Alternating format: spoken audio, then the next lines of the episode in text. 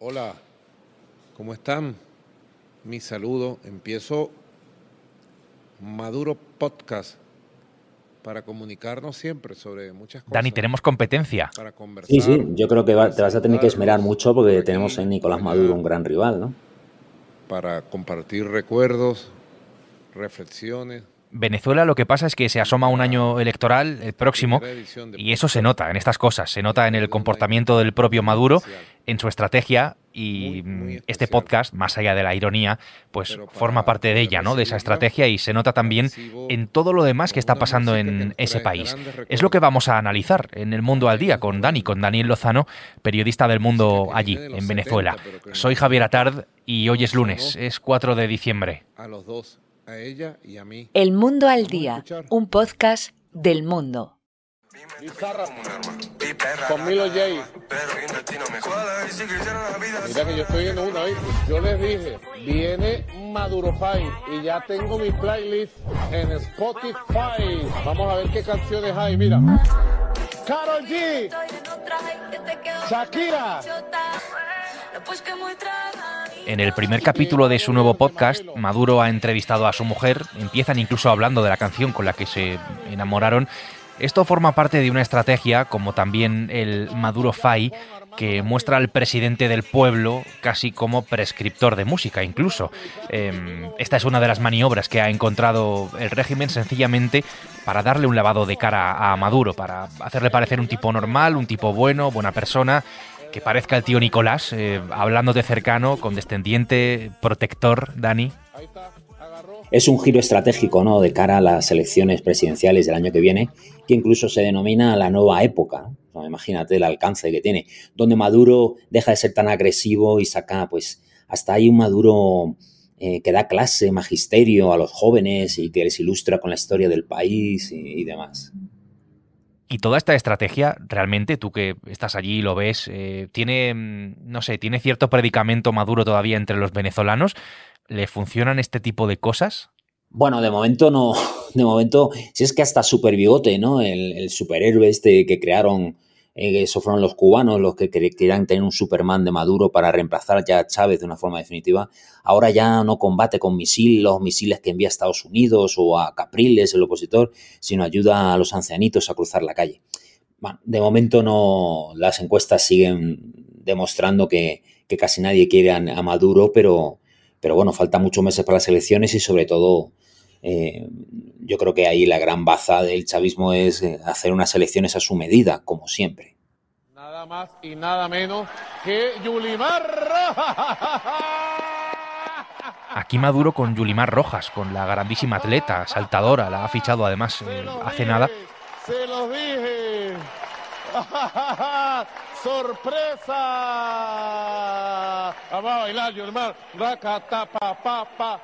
Nada que ver con los grandes nombres que apoyaron en su momento a, a Hugo Chávez, al padre de la revolución. Grandes, eh, bueno, en fin, según quién y según para quién, eh, en todo caso muy mediáticos, son Penn, Maradona, Naomi Campbell, Oliver Stone, Susan Sarandon. Ahora a Maduro, Dani, le, le queda algún gran apoyo todavía. Eh, realmente la Yulimar es la única gran campeona, ¿no? la única gran figura eh, que le queda a Nicolás Maduro. La, la sumó para esta campaña del referéndum del Esequibo, ¿no? que eh, con el rollo este de hacerlo, el fervor patriótico ¿no? y por la patria y todo eso, y ella se apuntó. ¿no? Eh, pero no hay nada más, lo demás son personajes de tercera fila, al menos dentro del país, cantantes de baja estofa, intelectuales de, orgánicos de, sin producción ¿no? intelectual. Y lo que sí tiene son los, aliados internacionales que son muy poderosos, no, no solo Rusia, China, eh, sino ahora también los gobiernos eh, izquierdistas de América Latina que presionan mucho a Washington para que se olvide de, las sanciones ¿no? contra, contra el chavismo. Es la única gran estrella que le queda, ¿no? Yulimar, y, entiendo que hay que exhibir también el, el, apoyo.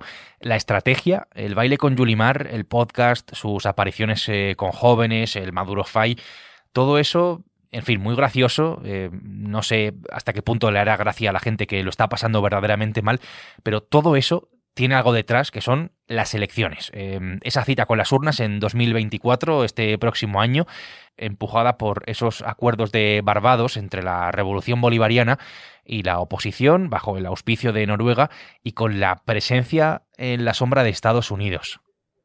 los acuerdos de Barbados eh, eh, delimitan las elecciones presidenciales para el segundo semestre del año que viene y claro, eh, Maduro hoy está con unos índices de popularidad muy pequeños, muy bajos, del 15%, no más. Entonces, claro, necesitan, por ahí quieren ir, ¿no? Cambiar esa imagen de Maduro eh, con mucha megalomanía, ¿no? Por su parte, porque él sí se cree capaz de convencer al país de que es lo mejor para ese país, ¿no? Y en cambio, en las encuestas y, bueno, lo que se siente en las calles, ni te cuento de la Venezuela que vive fuera, ¿no? 8 millones de personas ya, no, no, no están de acuerdo en absoluto. La constitución venezolana recoge esa fecha para las elecciones. Lo que se buscaba eran unas mínimas garantías electorales en esos acuerdos que realmente no existen. Eh, es más, está por ver que la candidata de la oposición, que María Corina Machado, de la que recuerdo, Dani, que hablamos aquí hace unas semanas, pues se pueda finalmente presentar a, las elecciones. Eh, ¿Cómo está ese asunto? Porque ella, lo que sabemos, es que está inhabilitada por el régimen el ultimátum que había dado Estados Unidos a Maduro, que concluía el, 30 ¿no? de noviembre, acabó en las últimas dos horas o tres horas antes de acabar. El Tribunal Supremo de Justicia abrió un pequeño resquicio, una pequeña ventana para que eh, María Corina pueda eh, eh, realizar un recurso ante, el, ante este tribunal, que es el principal martillo de, la revolución contra la oposición, para que pueda hacer un recurso contra su inhabilitación, que es una inhabilitación ilegal, inconstitucional y un invento de la revolución cuando veían que, María Corina estaba arrasando en cada acto popular que hacía en las calles de Venezuela. Entonces ahora se abre un periodo hasta el 15 de diciembre para que ella presente ese recurso y luego el mismo Tribunal Supremo que ha estado machacando a la democracia durante años decidirá al respecto. Todos son dudas e interrogantes, por supuesto.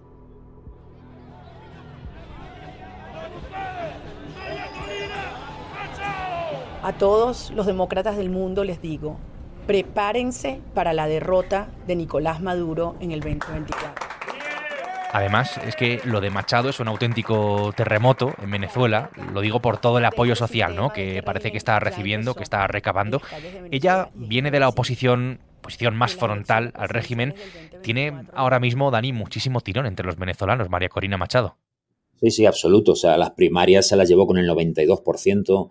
Eh, fue un hito histórico, ¿no? Porque no solo por el número de votantes, dos millones y medio, sino porque casi todos la votaron a ella. Eh, ella viene, evidentemente, de una oposición muy radical, era casi una, una outsider dentro de la oposición, muy crítica, pero es lo que le ha servido para, para encaramarse ahora como líder única de la oposición, porque el resto no, no tiene, pueden tener partidos, pueden tener tal, pueden tener redes sociales, pero no tienen ningún apoyo popular. La gente solo la quiere a ella, eso es evidente es un cambio trascendental, ¿no? En, porque además Maduro no se lo esperaba. ¿no? La, revolución permitió que se hiciesen las primarias porque estaba dentro de los acuerdos de Barbados, pero no se esperaban que se produjera este, este hito histórico. Vamos a hablar eh, de hipotéticos, aunque no me gusta demasiado, pero si en esas elecciones eh, puede llegar a concurrir María Corina Machado, ella está o estaría en condiciones de, de ganar, Dani, de ganarle a Maduro las elecciones. Bueno, la última encuesta con, estas, con estos parámetros que me dices fue en María Corina 80%, Maduro 15%. Eso sin contar los 8 millones que están fuera, que al menos son 5 millones de votantes. Son, por supuesto, antichavistas, porque ha sido el chavismo quien les ha expulsado de sus hogares. Entonces, imagínate, ¿no? La paliza es monumental. Por eso mm, no puede eh, Maduro no va a competir eh, frontalmente con María Corina porque no, siempre perdería, ¿no? es imposible que gane.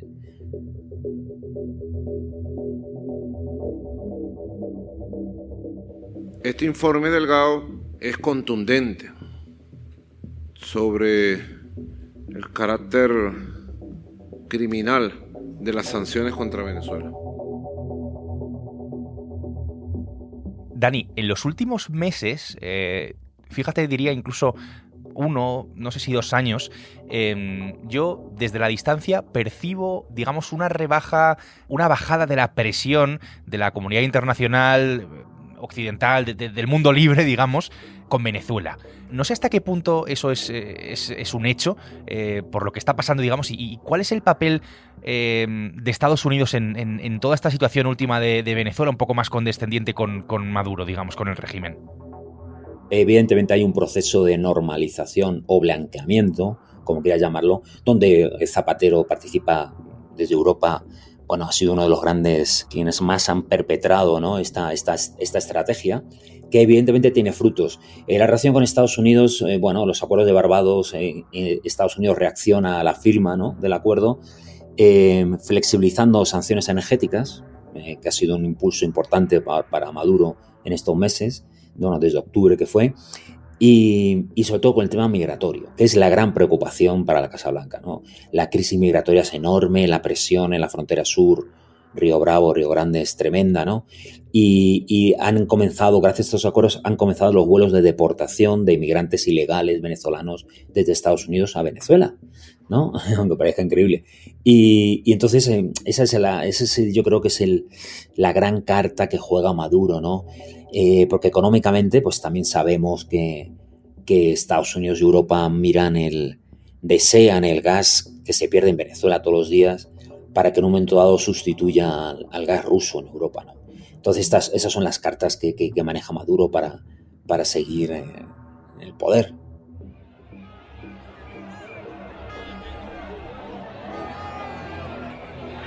por supuesto, siempre nos dicen que no hay dinero, que no hay dinero, pero después sale a la luz porque todo cae por su propio peso, de que el dinero sí hay, pero lo están malversando, se está desapareciendo, se lo están robando, así de simple. Si Maduro está inmerso en esta estrategia es por los estragos de la revolución en el país, en su país, en Venezuela, un país que está empobrecido, un país que no vive en libertad, ni siquiera en democracia, y una de las situaciones que es reflejo directo de lo que pasa es el gran éxodo de venezolanos gente que tiene que huir de forma penosa, de forma muy complicada, muy peligrosa, atravesar esa mortífera selva del Darién para buscar, por ejemplo, una nueva vida en Estados Unidos, bueno, es simplemente para llegar hasta allí uno de los primeros pasos. Vemos también en España aquí el gran número de venezolanos que, que han venido, ¿no? Hasta aquí el éxodo ya es de récord. Este es el precio de la revolución bolivariana.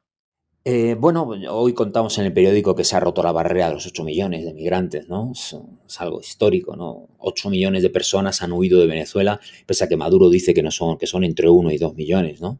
Que es parte de la propaganda, ¿no? Que, hay del, que tiene el régimen bolivariano, que todo lo embadurna.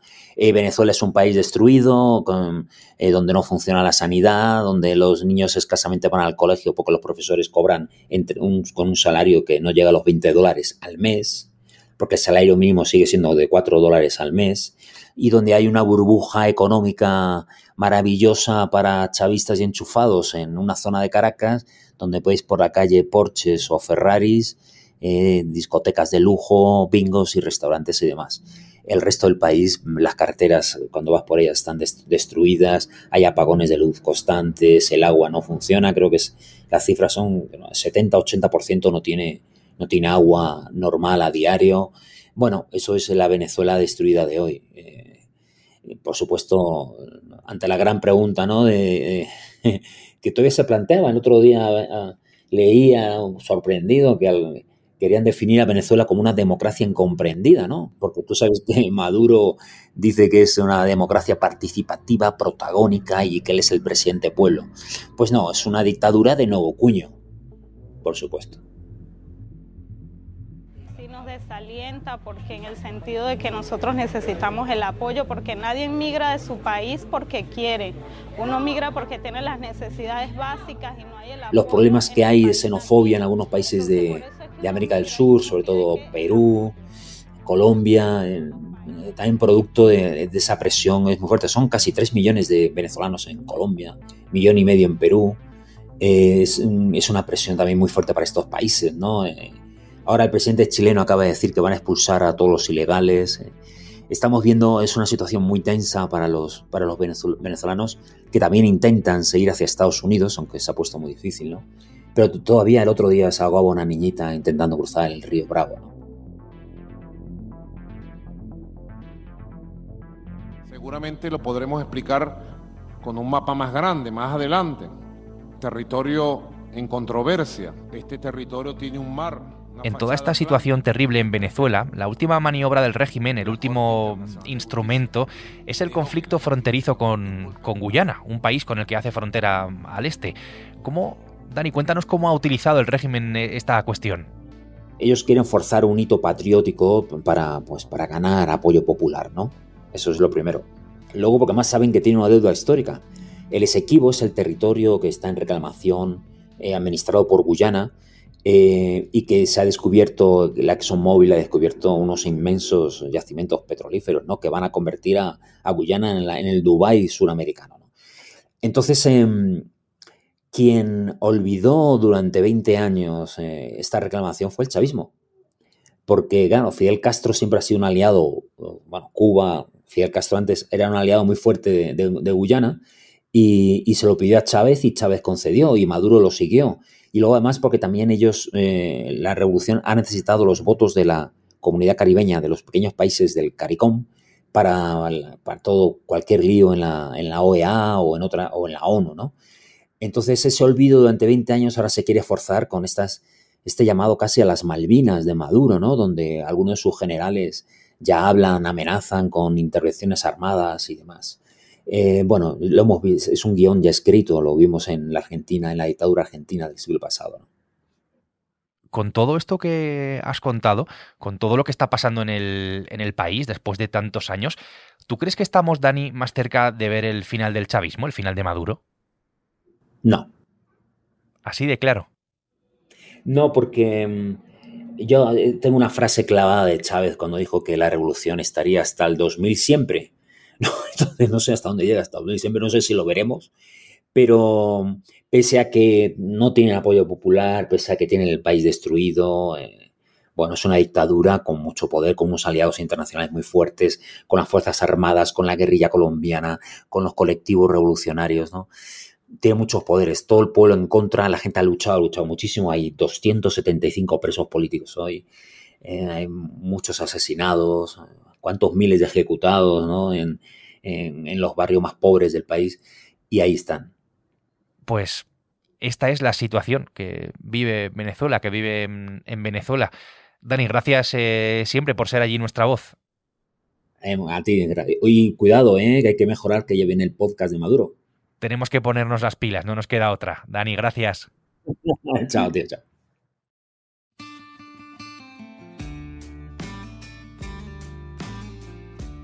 Daniel Lozano, desde Venezuela, ha hecho posible este episodio de El Mundo al Día, que mm, es un podcast que puedes escuchar todos los días en elmundo.es, en nuestra web y en las principales plataformas de audio, donde además sabes que te puedes suscribir. Mañana será martes y aquí estaremos. Será eso sí con una nueva historia. Hasta entonces, gracias y saludos de Javier Atard. Has escuchado El Mundo al Día, un podcast del mundo